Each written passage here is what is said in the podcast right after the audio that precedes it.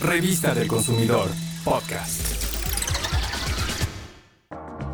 La única forma de evitar el consumo de alimentos procesados es regresar a lo natural y preferir alternativas caseras.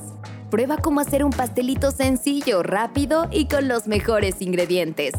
Tecnología doméstica, pastelito en microondas. Ingredientes. 4 cucharadas de harina de trigo, 2 cucharadas de cocoa sin azúcar en polvo, un cuarto de cucharadita de polvo para hornear, 2 cucharaditas de azúcar, una pizca de sal, 5 cucharadas de leche, 2 cucharadas de aceite de cocina y media cucharadita de extracto de vainilla. Primero cierne todos los ingredientes en polvo y mézclalos en una taza grande. Después agrega la leche, el aceite y el extracto de vainilla y mezcla muy bien hasta que todo se integre. Entonces coloca la taza en el horno de microondas por minuto y medio y listo. Tardarás alrededor de 5 minutos en hacer este pastelito. El precio promedio de dos porciones es de 16 pesos y cada una de ellas aporta 208 kilocalorías.